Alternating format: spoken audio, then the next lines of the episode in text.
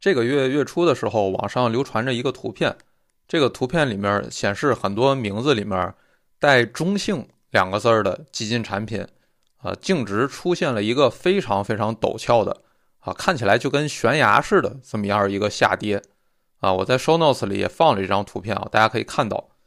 嗯，同时网上也在流传一种说法，就是有大量的所谓叫这个私募量化 DMA 策略开始出现了这种爆仓的情况。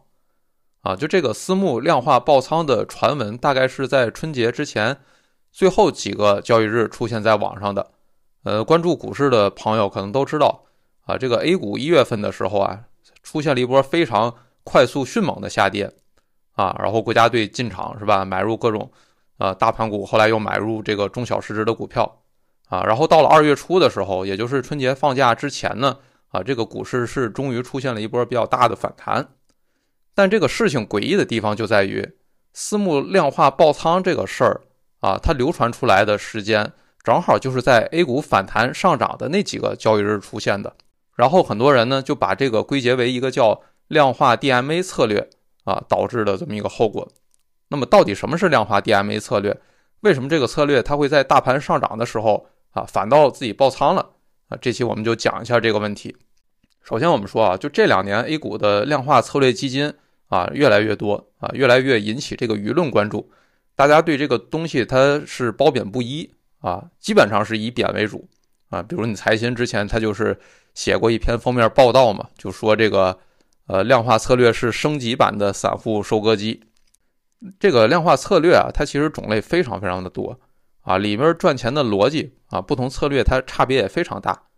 啊。不过目前在资管呃行业比较主流的策略。啊，是有三种啊，一种是指数增强啊，一种叫量化 CTA 啊，还有一种是量化中性啊。而这个量化中性啊，就是这次因为这个爆仓事件出圈的这个主角啊。那么网上啊现在流传的这个量化 DMA 策略这个词儿，实际上它从赚钱的逻辑、赚钱的方法啊这个角度来讲，它指的就是量化中性这个策略。我们先讲这个量化中性是啥意思啊？我举个例子。呃，比如你买入贵州茅台这只股票，然后你同时啊卖空上证五十的股指期货作为一个对冲工具，啊，这里我说的是用股指期货作为对冲工具啊，因为咱们国内目前这个做空工具还是非常少啊，这个成本相对比较低的，目前大家一般还是首选这个股指期货工具，啊，那么你同时买入贵州茅台，再卖空上证五零。啊，这样你就构建了一个量化中性策略，啊，那么你这么操作它有什么用？有什么后果呢？啊，首先来说，贵州茅台啊，它是上证五零的成分股，啊，这个成分股一般来说跟指数之间它都是有这么一个同涨同跌的啊方向相同的关系的，啊，只不过是这个涨跌的幅度它是不一样的，啊，其实股市的特点就是整个市场它大部分时候都是同涨同跌的。啊，我们能看到是吧？牛市来了，你什么股票都会涨啊；熊市来了，什么股票再好的股票它也会跌啊。只不过这些股票都是涨得多、涨得少的区别啊。所以一般来说，你一个具体的股票啊，相对一个指数来说啊，它都有这种方向变动相同，但是呃涨幅、跌幅幅度不同的这么一个特点啊。那我们知道是吧？贵州茅台啊，一个很有名的呃基本面很好的啊价值投资啊。啊，机构什么的就首选的这么一个标的股票，嗯，基于此啊，基于它股价过往的历史表现，可以判断，基本上大部分时间这个贵州茅台啊，它的收益率都是能跑赢这个上证五十的，啊，跑赢的意思也就是说啊，如果大家都涨啊，这个时候茅台比上证五十涨得多，啊，如果整个市场下跌的话呢，那茅台要比上证五十要跌的少啊，这个就是跑赢嘛，啊。那么你想想，如果这种情况下，你同时买入茅台啊，然后再同时卖空上证五十，会发生什么情况啊？那么因为大家在都涨的时候，茅台涨得更多一点，那你这样，因为多头买入的那个茅台的仓位，你赚的钱就会比你空头卖出的这个上证五十损失的钱多啊。你比如你这边做多茅台是吧？茅台涨了百分之十啊，你赚了一百块钱，假设说啊，然后你另一头呢？啊，这个五十指数它也涨，啊，但是因为你是做空它，它涨的话你要亏钱，啊，但是它涨的话呢，它比茅台会涨得少，比如说它只涨百分之五，这时候你做空它啊，你的结果就是亏百分之五，啊，亏五十块钱，啊，这样的话啊，你一头是吧，买茅台赚了一百，啊，另一头啊卖上证五十亏了五十，这个一赚一亏，最后加一块儿啊还是赚了啊，赚了五十块钱。然后我们再假设这个下跌的情况啊，因为我们说茅台是吧，它跑赢指数啊，那么它跌的时候也能比这个指数跌的少。啊，那比如说你现在跌的时候，茅台跌了百分之五，我们亏了五十块钱，啊，然后上证五十这个指数它也跌，啊，它跌的更多，跌百分之十，啊，那这样的话，我们因为是做空它，所以它跌百分之十，我们是赚了一百块钱，啊，那这样的话，我们买茅台亏五十，然后卖五零，啊，赚一百，加一块还是赚了五十块钱，啊，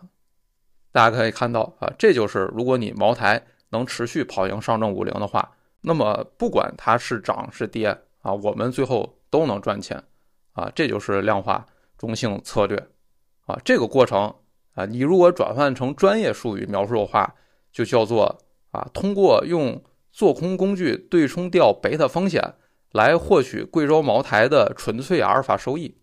啊。就这句话啊，你一看就属于是懂的人看完还懂啊，不懂的人听完还是不懂。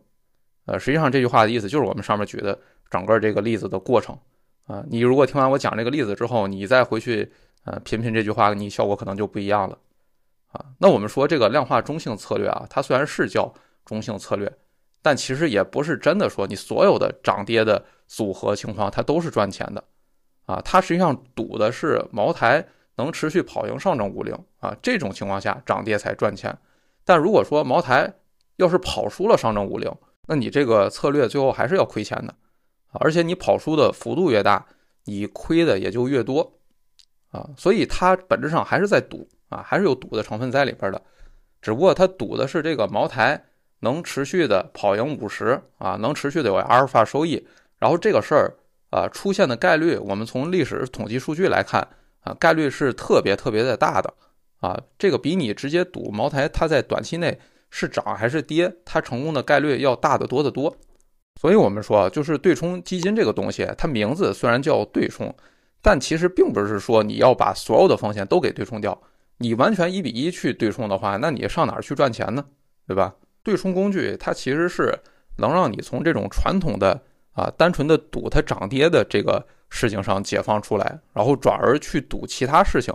啊。如果你发现了某个事情它出现的概率特别大，然后你这时候。啊，你就可以利用对冲工具去构建一个组合的策略，来去赌这个能发生的概率特别特别大的事儿啊，这个就是对冲基金的意思。那么讲到这儿啊，我想大家可能能猜到是吧？那这次量化中性策略啊，它赌的是一个大概率发生的事儿，但是它这次爆仓了啊，那实际上就是因为啊这个小概率事件啊给发生了啊，只不过这次小概率呃事件出现的原因它非常有戏剧性啊，那我们现在就回顾一下。这个事件的过程啊，回顾一下这个小概率事件它是怎么发生的啊？首先说啊，我们这次现实中的情况啊，这些量化策略他们做多的那个标的，实际上就是微盘股啊，就是用微盘股代替了我们上面举的例子当中的那个茅台啊。微盘股是啥意思啊？啊，就是指 A 股当中市值最小的大概四百只股票构成的这么一个指数啊。万德就有一个微盘股指数，这个指数呢。啊，它最近三年涨得非常的好，啊，就在大盘持续下跌的情况下，这个指数最近三年的收益率是连续在所有指数当中排名第一的，啊，去年二三年是吧，在这种啊，大部分你不管是机构还是啊各种指数基金，那都已经亏得非常惨的情况下，啊，它的这个涨幅它居然达到了百分之五十，啊，所以我们能看出来，啊，这个微盘股指数过去三年。啊，出现了一个非常神奇的啊反市场的一个上涨的周期，啊，那么这个时候啊，我想大家应该能感觉到这种熟悉的是吧味道就出现了啊，就是因为这个微盘股它涨得这么好，所以越来越多的啊量化中性策略就开始把它这个多头仓位堵在了微盘股啊，这个微盘股它大部分基本面都不怎么样啊，就是它为什么市值小啊？为什么是微盘呢？就是因为它业绩也很差啊，大部分可能都是处在这个亏损边缘啊，或者行业已经到了一个夕阳行业的状态了啊，市场就是呃基本上不怎么关注这些股票，也没有什么分析师去写报告啊。以前我们还有种叫法，就是管这类股票叫做垃圾股。那么关于这个垃圾股啊，它为什么会在 A 股长期存在啊？为什么呃会持续的有资金去炒作这类股票？这个在我们的行业分析与个股投资课当中有比较详细的讲解啊，这边我们就不展开了啊。那为什么这次的量化策略它做多微盘股呢？这个实际上就是跟基本面没有任何关系的啊，这个基本上就是一个纯粹是从它的技术面啊，从它过去呃几年连续逆周期上涨的啊这么一个呃情况啊，导致了其实很多人呃很多策略都在追涨这个微盘股。啊，那么这个追涨啊，到了二四年年初啊，一月份、二月份的这个时间点啊，已经是很明显了啊，就很多中性策略都开始构建啊，把多头仓位放在微盘股上这样的组合了啊。这个用专业一点的话讲，就叫因子很拥挤啊。这个因子就是微盘股。那么你同时中性策略，它还得找一个对冲的呃空头仓位啊，因为大家现在都是用股指期货。做这个呃空头的对冲，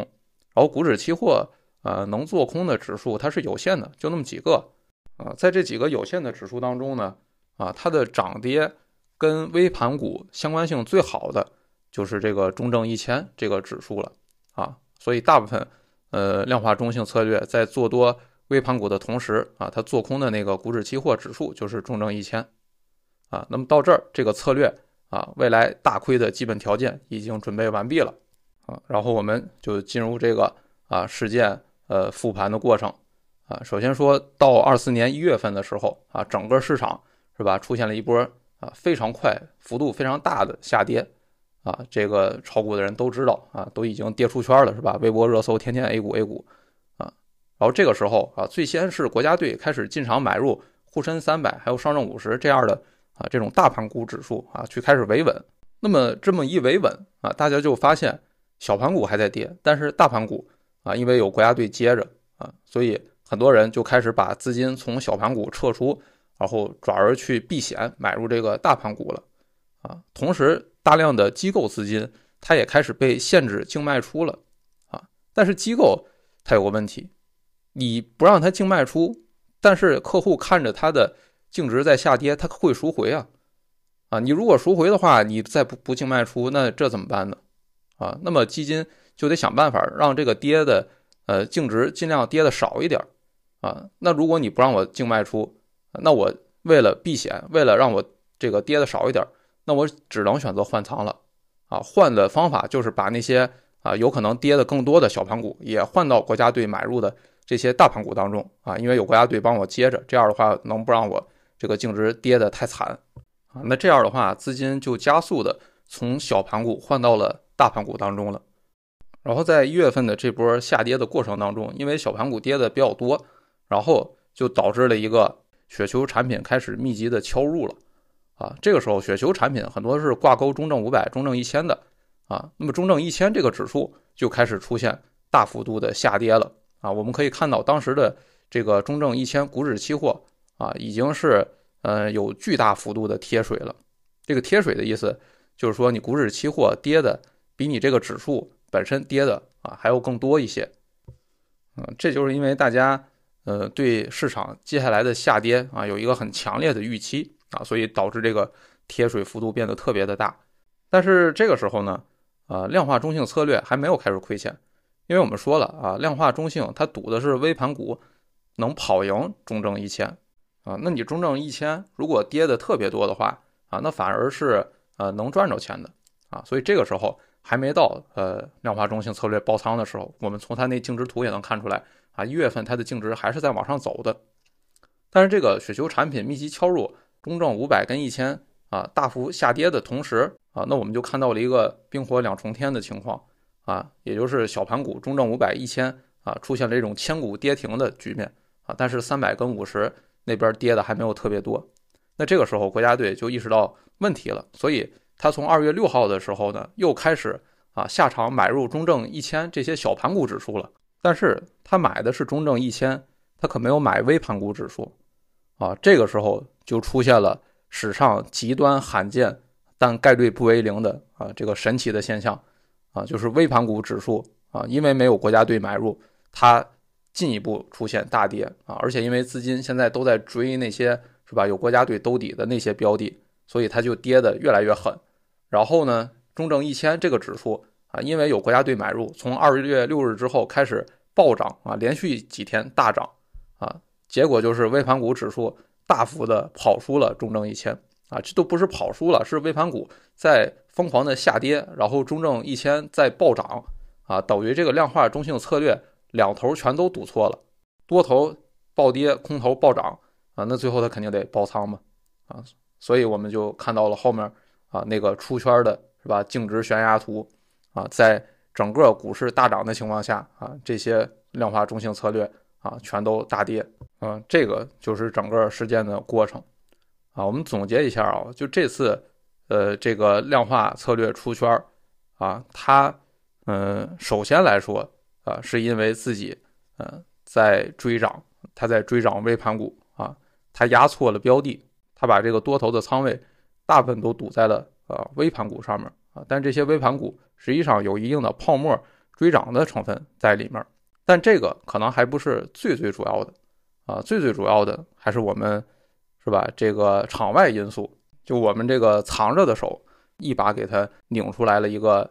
呃，在史上都非常罕见的这么一个市场现象啊，所以我们说啊，就是你在国内的这个呃 A 股的这种比较特殊的市场环境下啊做投资。啊，尤其是做指数基金投资的话，啊，你想降低风险，你才做指数基金投资的嘛。那么最稳妥的方式，还是尽量去以这个上证五十 ETF 啊，或者三百的啊指数基金啊，作为这个仓位的呃主要部分啊。在这个基础之上啊，你可以去配一些啊成长股的啊弹性比较大的这种指数基金啊，比如我经常反复讲的这个啊这一轮周期的恒生科技指数 ETF 啊，就这样的话。啊，你去平衡的去配比它啊，然后哪个跌的多了，你就多补仓一点啊。如果我来做这个指数基金策略的话，我基本就是这样的思路。嗯，我们这个指数啊，在 A 股当中的各个宽基指数，它在不同的时候，它的待遇可能是不一样的啊。实际上这次的量化中性策略，呃，大跌就是因为没有意识到啊，这个场外因素导致了不同指数可能出现不同的待遇。啊，整个市场它的结构化行情可能因为一些啊这种外部因素会导致一个啊你想象不到的啊这么一个局面的出现啊。那最后我们再讲一下这次出圈的策略呢啊是被大部分呃媒体称之为叫 DMA 策略啊。我们讲一下这个 DMA 是啥意思？DMA 它字面的意思理解，我们翻译成中文直接啊指的就是跳过所有中间人去下单交易。啊，比如说你是一个呃个人投资者，对吧？你想去买股票，你得先去这个这个券商开户啊，然后你通过券商的账户啊，在交易所进行交易。那这个就不是 DMA，就是你有一个中间人啊，你去买卖的时候啊，有这么一个中介服务的这么一个机构帮你去买卖啊，这个就不是 DMA 啊。那与之相对的啊，你如果能直接去，比如说交易所里跟你那个对手方啊去买卖股票的话。那这种方式就叫做 DMA 了。那么在这次事件当中，这个 DMA 啊，具体呢指的其实是这些量化私募基金跟券商签订了一个收益互换协议。量化 DMA 不去交易所里面去下单交易，而是直接跟券商去进行交易和结算啊，就相当于是让券商成为了一个做市商啊，就是哦，我现在这个基金我不用真的去买卖股票。啊，我只要告诉券商说啊，我想买哪些哪些股票，然后到时候这些股票它涨了啊，你就把那个涨的那部分的那个收益拿给我就行了。啊，这个就是跟券商签订的一个多空收益互换协议。所以我们要注意啊，这里面其实是很多媒体把 DMA 跟多空收益互换啊这两件事儿给混在一块儿说了。啊，DMA 在这次的事件当中，其实更多的是一个形容词，是一个定语啊。它形容的是量化基金跟券商签订了一个多空收益互换，然后直接再跟券商做交易、做结算啊，这么一个事儿。那么他为什么要跟券商去签这个呃收益互换协议呢，而不是直接自己去买卖股票呢？呃，就是因为签这个协议可以帮他加杠杆儿啊，就是券商现在目前主流的协议是可以加这个四倍杠杆儿，或者说就是交百分之二十五的保证金啊。那么这个呃其实是这次讲的 DMA 策略的真实意思啊，就是一个可以让券商帮忙加杠杆儿的一个直接跟券商结算的啊多空收益互换协议啊。那么这个 DMA 啊跟他赚钱的策略逻辑其实呃没有关系啊，他赚钱的那个策略方法是叫量化中性，DMA 指的是加了杠杆的量化中性交易策略啊，这个就是呃这次事件当中的。啊，DMA 策略的一个准确的意思啊，那这里面我们可以发现啊，其实量化基金啊，它就有这么一个问题啊，它是利用呃对冲工具去赌那个概率发生的特别特别大的事件，那这样的话，它大部分时候都可以赚钱，然后同时它因为这个事儿发生的概率很大，所以它就敢去加杠杆儿啊，然后用杠杆儿的方式来放大这个收益。啊，但是这就导致了量化策略啊，普遍有这么一个特点，就是它大部分时候都能赚一个不错的、稳定的回撤，都很小的钱。但是你只要那个小概率事件一发生，你亏的会特别的惨啊，亏都是爆仓级的亏。所以我们可以看到，过去很多的是吧，历史经验都表明，量化策略经常是赚十年钱、赚二十年钱，然后一招亏爆，对吧？包括这个长期资本啊，都是在用。杠杆去赌那个概率非常非常大的事情，但是小概率事件它不等于呃概率为零的事件啊，所以这里面我们要提醒啊，就是因为这两年啊量化策略看起来很赚钱啊，很多人啊都开始在考虑要不要去投这个量化基金，尤其是很多私募量化基金，它收益率很好，但是它起投门槛是很高的，对吧？一般私募你都得一百万以上吧，可能一些明星的基金它这个起点要求更高。